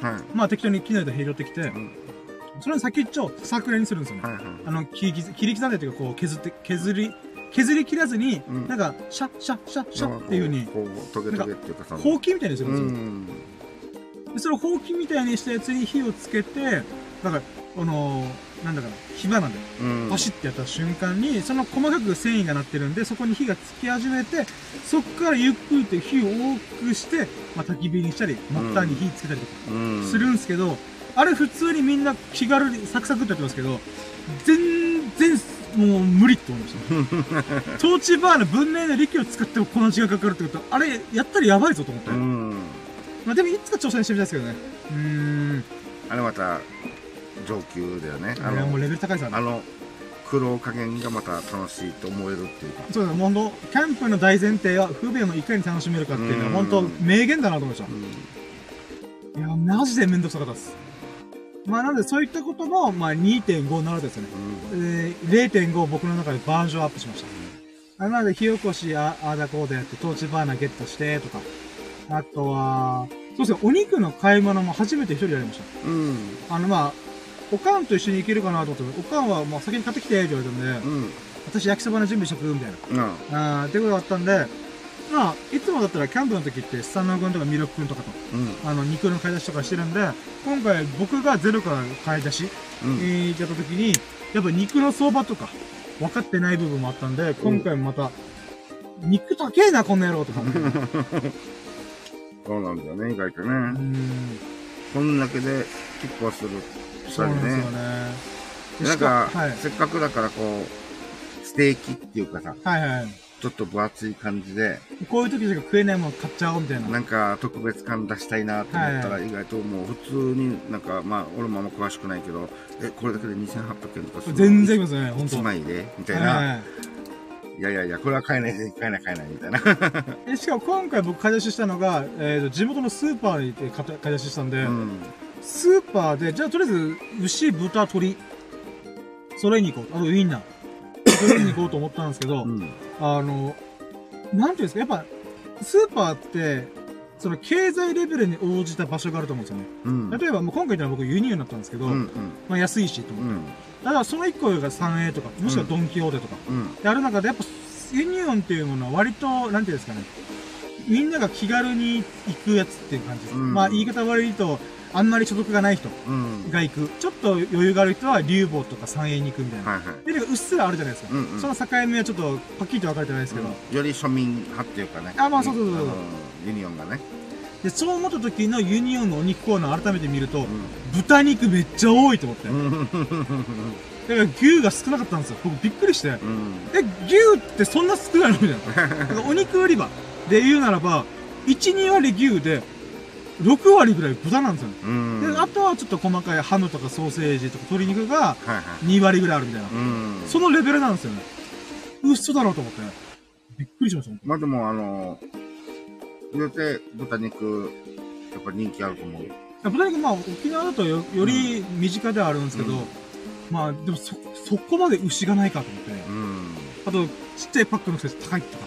高い。ね。牛肉高いですよ、マジでやっぱ牛。っていうことも改めて自分一人でわーわー悩みながら買ってたんで、またこれも勉強になりました。うん。あ、そうか、と。でちなみにあれなんですよ、花火実は買い忘れてて、まあ、うんお母と花火もやろうと思って、花火が売ってるの、今の時期、ドンキョーテしか売ってないんですよ。もうどのスーパー100均で売ってなくて、いはい。まあ、たまたまコンビニとか売ってますけど、まあ、とりあえずちゃんと置いてるのがドンキョーテぐらいなんですよ。うん。で、ドンキで買買うついでになんか買うかなと思ってマシュマロぐらいしか買ってないんですけど、うん。ユニオン行って思ったのが、あー、ドンキで牛肉買っときゃよかったと思って。ああ、はいはい。確かにドンキだと牛肉確か多かった気がするんですよね。うん。まあ言うとあっちっていろんなは、ね、あの幅広い所得層に合わせて作ってるんで、うん。肉のコーナーが結構充実してる。安いかどうかは置いといて、こういろんな肉がバランスよく分かれてるみたいな。うん。だからそこまた勉強になったなと思って。はいだから牛食いたいんだったら、まずはドンキョーテ行って、うんパパッと買って、で、それ以外のちょっとしたものはもう輸入で買っちゃえみたいな。うん。ぐらいがもしかしてバランスいい買い方なのかなみたいな。う。うんん、というのも学びました。うん。うん、で、その後、けあと、焼き芋もやりました、焼き芋。焼き芋と燻製。はい燻製一発で仕上がりました。やっぱ前回失敗しまくってたんで、あの、こんな手早くいけるかと思って。なんか、工夫したの？いや、何も関係なくやってましあ同じように？た。同じようなやつなんですけど、不思議なもんでちゃんと一発でいきました。えー、何だったんだろうね。あ、風かもしれないです。あの、風と、あと、あの、もしかしたら僕が最初やってた、あの、ブロック、スモークブロックみたいな。うん。あれに火をつけて、わーって燻製するタイプのやつと、うん。あの、チップをいぶしてうん。やる2タイプがある。温燻、熱燻。っうんうん。ていうならば、今回またスモークブロック使ったんですけど、あめっちゃ火のつけが良かったんですよ。あ。だから煙がずっともくもくしてるの分かった、分かったんですよね。ちょっともうブロックの方が、まあちょっとしやすいっていうか。まあ、やりやすいですね。で、多分前回のブロックもしかしたらしけてたのかなと思って、あまあ、ずっとドンキにやったやつを僕がたまたま撮ったのかなみたいな。あ。まあ、ちょっと理由は分かんないですけど、今回はマジ一発いきました。うん。よかったーと思って。ただ、あの、やっぱその時のスモークブロックが全く別、新しいもの。うん。前は確か桜のチップがどうこうみたいな。まあ、桜の匂いがつくみたいな。っうん。ていう感じだったの。まあ、果物の匂いがつくみたいな。芳醇な香りみたいな。うん。それの、結構スモークタイプ。まあ、バランスタイプっていう名目なんですけど、うん。煙が強めなやつを使ってみたんですよ。そしたら今度は今度煙臭くて、食べてみる。めっちゃうまいですよ。ああ、うん燻製だ、みたいな。うん。燻製なんてとお店でほとんど全く食えないんで、うん。ああまあ、あのバーベキューならではの味を堪能してるなと思いつつ、うん。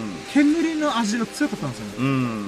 なのでちょっと思ったのが、これ多分ワインとか、うん。強いお酒を飲むときに当てとして食えるなぐらい。うん。またこれも勉強になりました。なるうーん、だからこれ多分バーベキューで普通の料理として食うとしたら辛いな、みたいな。うん。おつまみ的な感じだったらありかもしれないけどな、みたいな。うん、まあそれもまた学びましたね。うん。であと焼き芋やって、焼き芋前回は僕が一晩置くというミスをしたんで、うん。今回はちゃんと1時間きっかりうん揚げてみたんですよ。うんで、おかんに食べさせてみたらめっちゃうめえみたいな。えこれ焼き芋大成功しました。え。あの、今度は炭になることになる。真っ黒になることになる。そうだね。炭になったからね。そうなんですよ、そうなんですよ。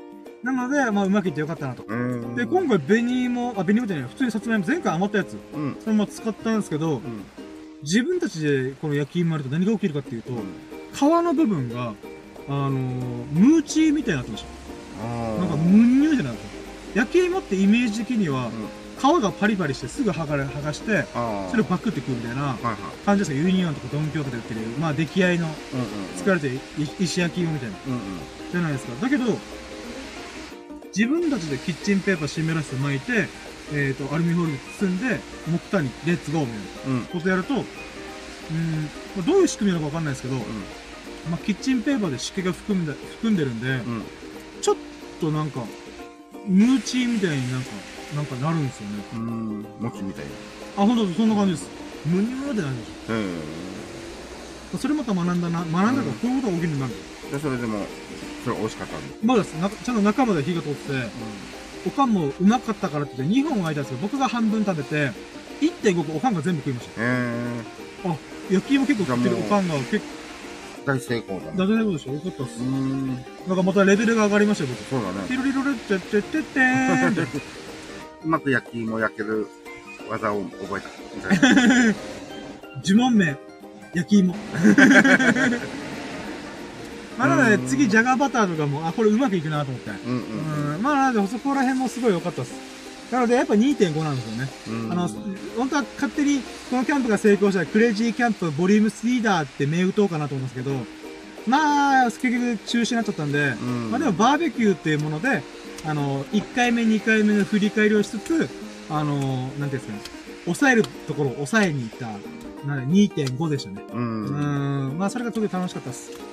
あとあの、気になったあの、なんだっけ、フライ、フライパンじゃなくて、なんかあの、鉄板の代わりになるシートみたいな。あー、今回はそれ使ってないんですよ。あーまあ家で普通の、家のコンロで普通に焼きそば作ったんで。なので、それに関してはまた今度だなと思って。そうだね。あと、僕の持ってるコンロが本当一人用とか二人用のちっちゃいうん500円で25センチ、25センチのうんコンロなんで、それに焼きそばやると多分横からボロボロこぼれ落ちるなと。あ、あの、炭を起こしたあの網の上におそれ置くんじゃなくて？あ、置くんですけど、うんそこに焼きそばを2人前、3人前とかで多分具材が外にどんどんこぼれてくるなと思って。なので、なんていうんですかね、あの大きさに余裕のあるやつじゃないとちょっと厳しいかなはいと思って。なので、これはまた、えーと、スタノフが持ってるでっかい木炭コンロうん。で試してみようかな、みたいな感じですね。まあ、でもどうなるかな？わわかんないですよ。なんか僕の想像、買ってみてはいいものの、なんかボロボロ周りから、この、人参やりピーマンとか焼きそばの具が落ちそうだなと思って。うん。うん。まあまあ、それもまた今度ですね。うーん。あとは何があったかなまあでもこんなもんですかね。うん。で、その感じの様子を僕が、あの、友人たちみんなのグループに、今、プチバーベキューな、みたいな。うん。送った時に、うんスタノフが仕事終わりにそれ見て、あの、キャンプ会場着いたよっていう謎の LINE が来て、で、その時に僕もうすでに終わってるんですよね。おかずけも終わって、え？みたいな。やったら、あの、着いたよみたいな。うん。まさかと思ってい家の外出たら、あの、スタノフが家の門の前でもう普通に、お疲れみたいな。お疲れじゃねえよ、この野郎と思って。肉目当てで来やがった。残念みたいな。もうほとんど焼き、焼き終わ、あ、てかもう残り全部、うちらのあの日常食になりました、みたいな。家の冷蔵庫今いっぱいです。うん。まあ、その後、あの、佐野君と軽くドライブして、うん。電卓してって感じですうね。ん。うん。で、そこから、えー、っと、あのプチバーベキューした後、まあ、月火水流ならば、まあ、僕がバイトがあるんですけども、まあ、初めての現場行って、あの、本をピッピピッピするみたいな。うん。あの、書店うん。行ってきたんですけど、まあ、この書店が大変でした。うん。まあ、なんていうんですかね。あのー、なんだろうな。まあ、これは細かくちょっと言えないんですけども、あの、書店って今大変なんだな、といろいろ思いましたう。ん。やっぱ今デジタルでいろいろ見れるんで、ああ、そうだよね。まあ一応もともと僕デザイン業界とか印刷業界にいたんでう、ん。あの、その勝手ある程度把握はしてたんですけど、うん。まあ書店って大変だな、と思いまうした。うーん。ん。なんかこう、なんだろうな。だからちょっと個人的に受けたのが、裏っ側の倉庫とかちょっと見たりとか、ちょっとやったんですけど、うんまあ、その倉庫が本当にやんや山盛りに、えー書籍が並んでるんですけど、うんで、まあ整理もされてなくて、嘘だろ、これを全部数えるのみたいな。っていう感じだったんですけど、うん。見て、やっててびっくりしたのが、2014年の雑誌が出てきたんですよ。うん。え、8年前の雑誌じゃん、これみたいな。うん。うん。っていうのとかびっくりしました。だから多分売れ残ったやつがずっと隅っこに置かれたままとか。ね行き場がなくて、そうそう眠ってるみたいなそう倉庫で。これって本当は返却、返品とかがあるんですけど、うん。多分そういう感じではなかったんだろうな。とか思いながらまあまあ。あとは、おまけがやっぱ充実してんなとか。ら。うん。なんかもう書店っていうかおまけ屋さんじゃんみたいな。うん、とかね。そういうのを思いながら。うん。あとは、確かにネットの今ねあの漫画だったりいろいろ、ねはいネットで見れたりするから本当にねちゃんとした本屋さんみたいな。うーん、でもう打撃食らうよね。んですよね、ほん。と。いやもう本間もんの人はやっぱりねあのー実際手にしてこう生の本で見るのが好きっていう人もね。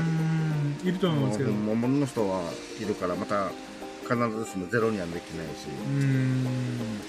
で、まただったらね、書く人たちも結局ね、あの、本物の本が売れて、収入があるわけだから。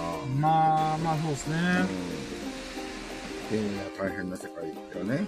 まあこれから5年後、10年後ってどんどん縮小するんだろうな、みたいな。これ分かりやすいのは、コンビニの売り場が世の中の需要を表してるって話があって、あだから昔まで書店、あ、書店じゃない、あコンビニの中の雑誌コーナーとか書籍コーナー、あ。うん。あ、多少あったじゃないですか。うんうん。今、どんどんどんどん作ってるじゃないですか。ああ、はいはい。だから、だから、ま、ま、例えば、コンビニの窓一面の部分まで、うん。この、立ち読みできる場所みたいな。うん。立ち読みできるって、立ち読みしちゃいけないんですけど、本当は。立ち読みしてる人がいっぱいいたじゃないですか。うんうん。あの、僕が中高生の時からみんなそこで帰り方でジャンプ読んで、みたいなうんうんことやってましたけど、えー、もうその売り場なんて窓際に誰も立ってないみたいな。うん。う。うんん。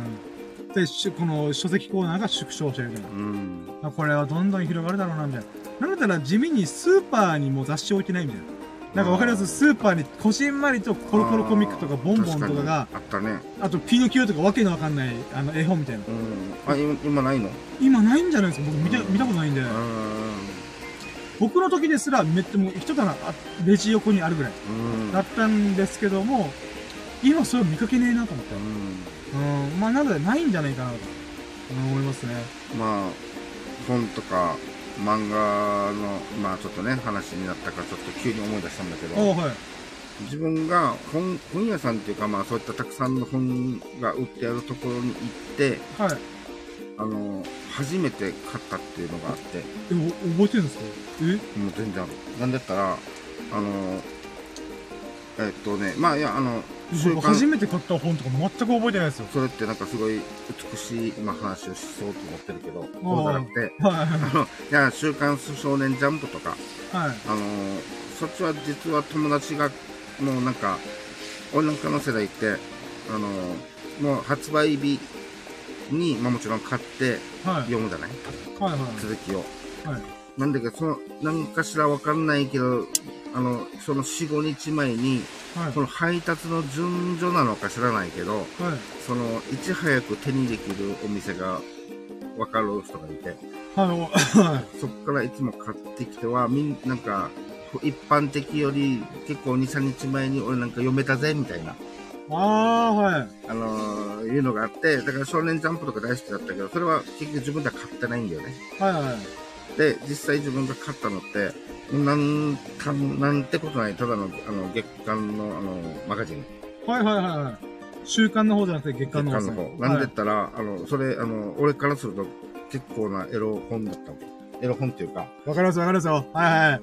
あの、あの、小学校、中学校の時、ヤングジャンプって、なんか、え？みたいな。なんか、子供の俺が見ちゃいけないみたいな。いや、いや、なんか、僕も懐か、今その話聞いて懐かしい思いでめっちゃフラッシュバックしました。これが、その、なんて言うんだろう。もう、どういう経路で知ったか知らんけど、マガジンってなんかやばいみたいはいはいな。はい月刊マガジンは、もう、エロ本みたいな感じだわけ。はい。はいはい。で、その中ですごい好きな、あの、いやら、いやらしいっていうか、なんていうか、あまあ、言ってみれば、あの、エロ本ではなくて、エッチな本。はいはい。あの、ちょっとカジュアルというか、ポップな感じ。なんか、おっぱいぽよよんみたいな、はい可愛らしい感じの、もうこれだけでも興奮してたわけ。はいはい。で、それを自分のお金で買うって、はい。もう、あの、一応小学生団。はい。これあの、なんだろう。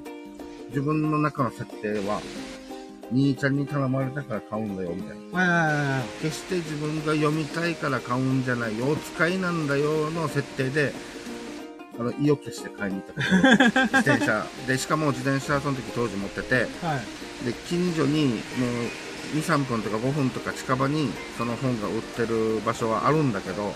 そこは近すぎて嫌だと。はいはいはい。だからもう15分ぐらい自転車ガーッとかして、はい。もうここは俺なんかが通ったり遊んだりするエリアじゃないところの、そこに行って、もうなんか、もしかすると店員からすると、この子もしかしたらあの、万引きすんじゃねえの的な、もうそわそわしてるみたいな。んか怪しいな、素振りがみたいな。で、入って、あの、買ったっていう記憶が鮮明に。あーはいはいはいはいはい。うんそそうだね。いや、ありますね。う今思えば、なんてもないですけん。どね。なんてことない。今のところはあ、なんてだからこの月刊マガジンでもちょっと大人びてるな、グレーの。ううんうんん。ふーんぐらいの話ですよね。だ今の、なんだったら今の、なんかわかんない、見てないけども、あの時受けた衝撃よりも、まあもうこっち側が大人になってるから、まあなんか大したことないな、みたいな、はいはいはい。になってるかもしれないけど、あの時はあもったなう、で、実は、ーはい。実はだよ、もうこれも本当に小学校の低学年、そのまさにマガジンはいを買った時なのだからあれなんだけど、あのその、いやらしいタッチの、はい。その好きな漫画ね、はい。あの、今さっき言ったおパパヨヨンみたいな、はいはい。が、あのーすっごい、あのもう、綺麗な形の、あの美乳的な感じの描き方をしてるんで、はい。なんか無性に描きたくなったんだよね。描きたくなったっていうのは、その、あ、そう、あ、あ、隠語として書くじゃなくて、うんライティングっていうか書くってことです。描く。なんか模写、模写っていうか、はいはいはいはい。そのノートを開いて、はい。自分もその漫漫画のタッチをそのまま描きたくなったわけ。はいはいはい。で、ターって書いて、あ、なんか、やっぱ、あのね、本物の漫画のタッチと違うなとはい言って、わーって、むしろおっぱいばっかりずっと書いてんだよね。いや、いいですいいわ。いや、わかるわかる。まあまあ言えばね。わかりますよね。でそれをおかんに、おかんに見られたっていう。おかんっていうかまあ、おばあちゃんに見られたってあーまあいう。恥ずかしいのも覚えてる。まあ、うちの子ったら、みたいな。そううんいや、でもそれありますね。いや、僕もちっちゃい頃今めちゃくちゃ喋りたいなと思ったのが、あの、ヤングジャンプとかちょこちょこ買うようになった時に、うん。ヤングジャンプかな？少年ジャンプかちょっと忘れたんですけど、うん。あのー、その漫画と漫画で広告ページが挟まるじゃないですか。うん。例えば、なんか、次号こんな感じとか、うん。ヤングジャンプではこんなことやってるみたいな。うん。うん。その中で確か、あーちょっとタイトルそれで、甘い生活ってわかります？なんか、あの深夜の世世代よね。もう全然わかんない。あ、まあちょっとそういうちょっとエッチな、うんまああとエロじゃなくてエッチなエッチな。やつがあるんですよ。うんで、それが、あの、まあヤングジャンプよりもちょっと年齢層高めな雑誌、うん。うん。映画あって、何だったっけな？ちょっと全然覚えてないんですけど、うん。で、その、ヤングジャンプ、あまあ、ヤングジャンプとかないですけど、まあ、甘い生活っていうやつがう、ん。どんな話かっていうと、うん。主人公男性で、あのーで、えーっと、なんだろう、その人が、下着を作る才能が半端ないんですよ。謎の設定なんですよ。今も、まあうんすげえ設定だなと思うんですけど、うん。ランジェリーを作る才能がとんでもないんですよ。うん。だから、ブラジャーとかその下着、え、その男？男なんですよ。ああ。主人公が天才なんですよ。だけどちょっと天然というか、おとぼけさんみたいな。うんうんお女性のそのブラとかは、そのクリエイティブとして、うん。うん。自分の創作活動として全然作るんですけど、うん。だから、あの、普通に本人はいい仕事をするために女性のおっぱいとかをガッと掴んで、ああ。なんか、ああ、こんな感じで、はいはいはい、みたいな。って感じなんですけども、本人は別にエロい気持ちやってないんで、なるほど。あくまでも下着のために？あ、そうそうそう。で、ありつつ、だけど、そいつが触ったとか魔法の手みたいな状態なんで、うん。女性がそれですごい敏感になるんですよ。わかります？本人は全然気がないのに、うん。女性がその気になってしまうみああ、たいな。なるほどね。あの、怒る、怒るタイプではなく、怒られるタイプじゃなくて、エロ側、エロくなっちゃう。あそうそうの女性側がなんか知らないけど、みたいな。そうそうそうそう。えで、それの甘い生活、まあそれは甘い生活って本、漫画を読んだらだいぶ後なんですけども、うんその時は、その、その、広告ページ、うん。このこの雑誌で甘い生活で連載してます、みたいな、っうん。ていうところの、その甘い生活の、まあタッチは昔で、ちょっと昔風なんですけど、うん。それが、あの、ランジェリーものなんで、うん。下着す、あまあね、下着姿、うん。ブラジャーとパンティーとガーターベルトみたいな、ああ、はいはい。なんかドーンって乗っかって乗っかってるんですよ。へーそれ切り抜いてました、僕。あの、チャキチャキチャキチャキって。後ろの間が関係なく、後ろの間がもったいないけど、まあいいや。はい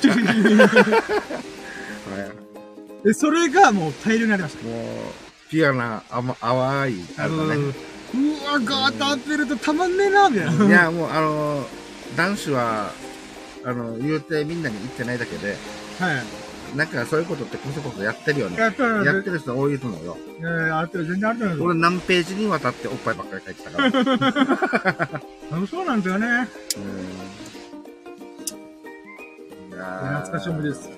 思で、僕も確かそれをおかんに見られたっていうよりは、うん。あの、なんかその切り抜きを折りたたんだりとかいろいろ変なところに突っ込んでて、うん。で、それがポロっておかんとな、おかんが僕の部屋に来た時とかに、ポロってこぼれ落ちて、あ、もうなんか、あみたいな。ドラマである、なんか、これ撮ったがゆえに、バサバサって出てきて、ななんじゃみたいな、えー、みたいな。で、まあ、ええー、だなんですけど、折りたたんでたんで、うんまあ、か、まあ、そこまでバレてはいなかったと思うんですけど、まあでも、あ、みたい。な。あ、あの、ちょっとインパクトに弱い、あ、みたい。なあ感じがありましたね。え、り。それ、え、中学？小学中学かな。うーん。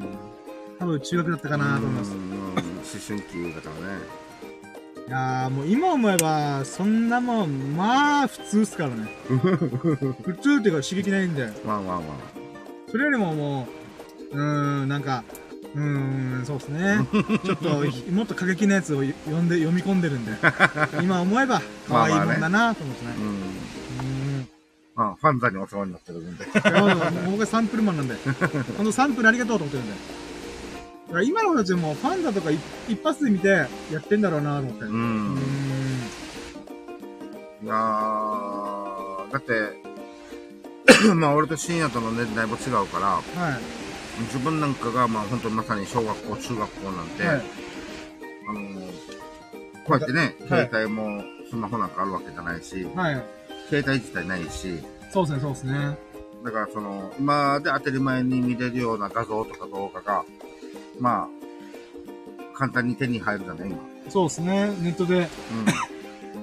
小学生がでも別に見ようと思って見れるじゃない？そうですね。なんか、あなたは18歳以上ですけど、謎のページが出ますけど、んまあ、関係ないですからね。う。うんん、普通にイエス押すわ、みたいな。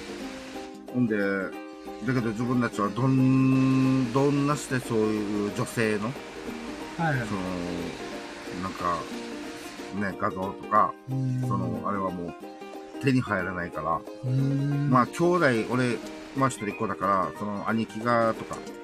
がエロ本持っててとか、そんなので手に入る人もいるかもしれないけど。だからもう、すごいこういった情報はもうほぼほぼ入らないから。だからもう、中学ぐらいで彼女ができて、すでにもう、初体験エッチするんだよって、もうまさにもうなんか、昔のね、ドラマみたいに、はいはいえやったって？みたいな。はいはいはい。どうだった？どうだった？みたいな。もうまさにそれがもう本当にあの。夜中集まって、あの、会議を行わ れて、ちょっと辛かせみたいな。それで、情報を聞いてて。あ、でもそれで言うなら、ちょっとごめんなさい。もう、ちょっと話がどんどん長長引いてます。大丈夫ですか？いうん。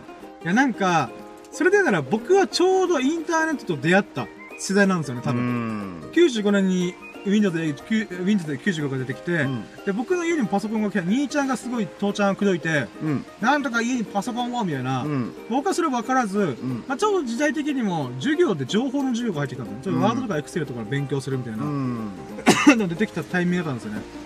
で、その時にふと思ったの、今話聞いて思ったのが、あ、あったわと思ったのが、うん兄ちゃんがエロサイトの検索履歴を残してたんで、僕がそれを遡って見るみたいな。だからなんだこのサイトみたいな。うん。カチカチ みたいな。で、僕以外で家族でパソコン使えると兄ちゃんぐらいなんで、うん。あ、これ絶対兄ちゃんだと思って。なので、あの、兄弟で、あの、時間をずらしながら同じサイトを見るみたいなうん。ことやってましたね。確かに、まあでも、ね、兄貴がっていうところでの、この、情報がもらえるっていうか、まあ、盗うんみ、盗みとかね、うーん。そういうのあるよね。だから、前だ、前の時代だったら多分、エロ雑誌とかエロ漫画とか、うん。あーを兄ちゃんが持っているものを隠れ、隠れて見るみたいな。うん。だったんですけど、今、今っていうか僕らの時代で言うならば、検索履歴を見るじゃん。うん。で、今だったらもう、もうスマホ各一台とかタブレットか。で見る人が多いのかな、子供たちは。うん。わかんないですけど。うーん。でも簡単にね、見れちゃうからね。そうなんですようね。ん。まあでもあの、いつの日か性の、そういった授業っていうか、はい。誰かが教え、教えないといけないっていうんであれば、はいまああらかじめああいう情報が入ってる方が、だから今、うちの時のはい。世代では、小6が小4とかを、その、もう、なんていうの、あれだねや、えっと、中学でもう妊娠させるとか、はいはいはい。なんだったら小学生をちょっと犯してしまうとか、はい。爆発がすごくて。おー、そうなんでやっすかぱりだからその、悶々とするじゃない？はい。はい。で、そういったサンプルとかそういう情報が少ないから、もう見たい、触りたいやりたいていう欲求は、今よりは多分自分たちの世代、世代っていうか、過去の人たちの方が、はいはいはい。もっとこう、すごいメラメラ度が激しいと思うので、はいはいはい。だからその反動で、まあ、性犯罪とか、そそういうのは多かったと思うんだよ。なるほど。まあ、巷でも、巷というか、自分なんかの身近な人間で、えあれ、あの、なんか、小学生とやってみたいよとか、怖っおーあの、まあ、たまたま、なんかニュースとかにはならないけど。ええー、みたいな、羨ましい、みたいな。そっちなんだから。だから、あの、今は、だからそういった意味では、なんていうんだろうね、そういうのは少なく、ああ、どうなんですか？少なくなってるっていうよりは、裏側でやってるやつが増えてるんじゃないですか？ね。それバレないレベルで、ネットがつあることによって、うん。まあ確かにね、SNS で裏側で繋がるみたいな。出会い系とか、そっち系もまた発展してるから、そっか。ら結局、未来後そういうことなくならないんじゃないかなと思うんですよ。うん。あの、みんなが、言ってないだけ、バレてないだけでう、ん。あの、そういうのは結局、ねどっかで、だって小学生とかもさ、まあ俺はそういう癖はないけど、中には小学生の子、女の子がね、自自分のパンツ売ったら売れ高く売れるとかなんていうのは味しめる可能性なんかあるさ。まあ全然あります。メルカリ売っちゃおうみたいな。そうそうそうそう。そう、メルカリはできないと思うけど。いや、ボケたけどな。よく拾ってるな。そうそうとか言ってるし。だからね、あのーそういったので言えば昔ではそういうことありえないから。まあ確かにね、そういったところではもう、まあ見えないところで。ううん、でも大人ぶって、大人だよね、大人びてるっていうか、ーん、そうですね。うん、もう、そういうのが分かってるっていうかね。なんかあれ、なんかふ、なんか不思議なんですよね。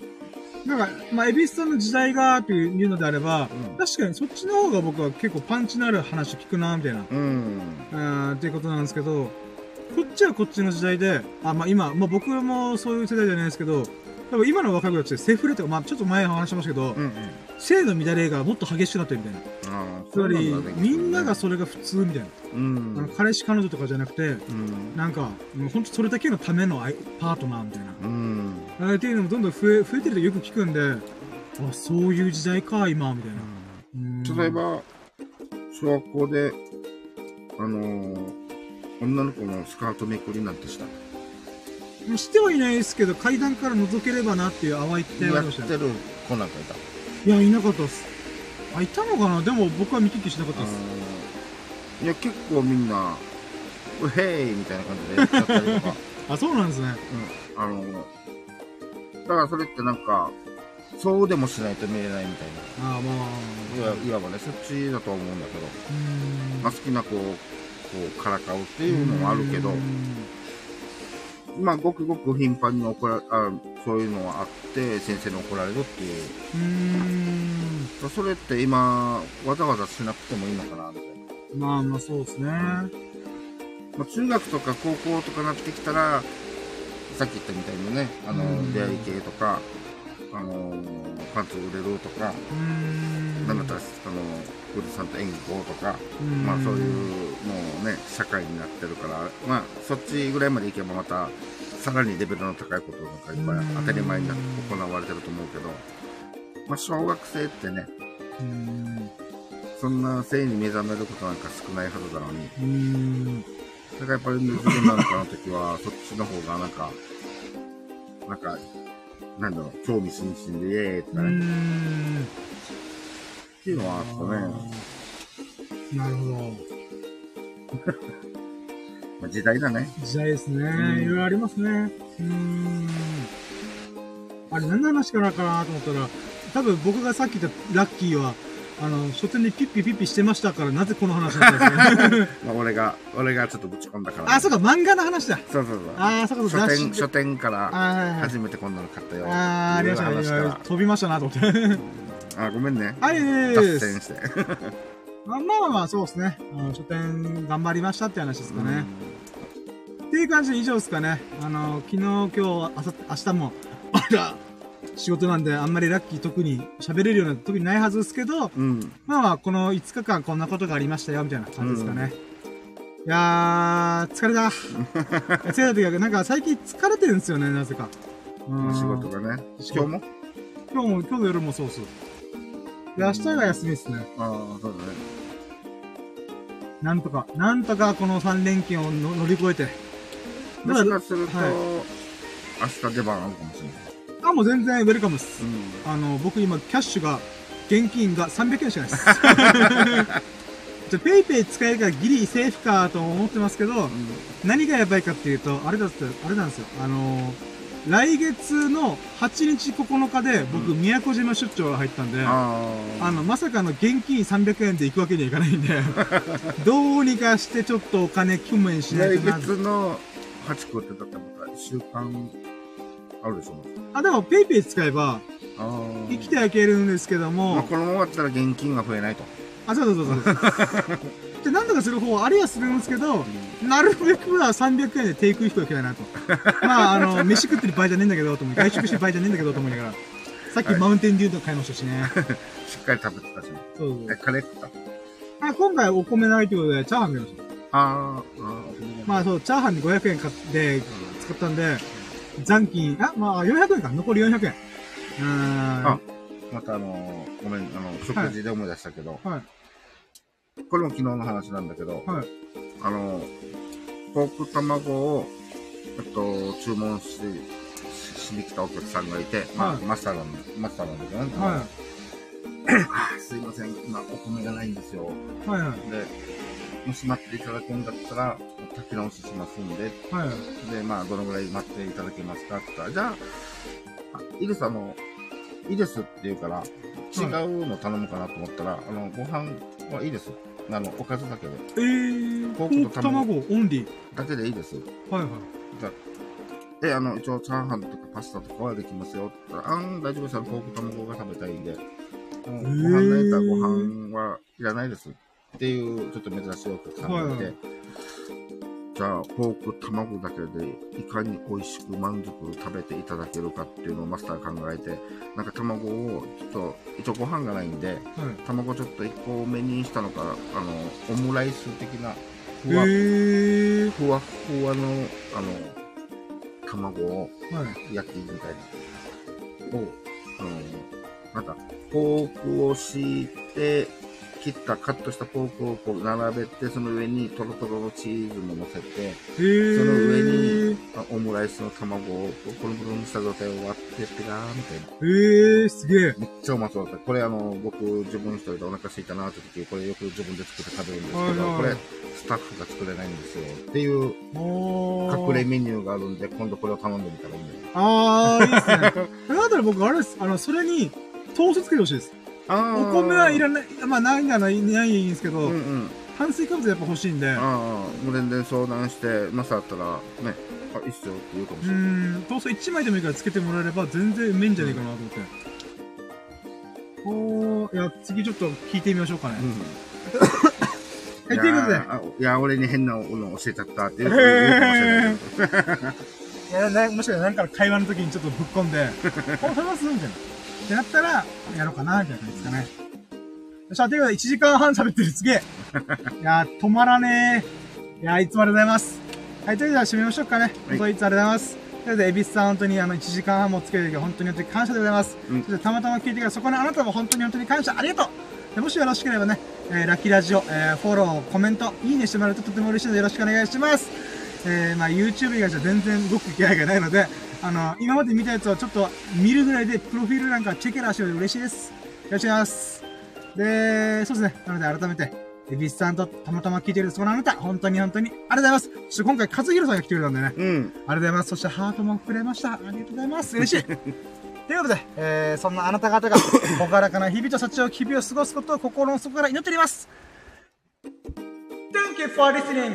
Have a nice day! Yeah! ありがとうございました。はい、ということで、今回が244回目の、えーラッキーラジオでした。えーキャンプ中止からの、えープチバーベキューができたラッキーを語るラジオとしてお送りしました。いや、脱線に脱線を重ねて1時間半、あー喋った ありがとうございました。ということで、皆さんも素晴らしきお過ごしくださいませ。Have a nice day!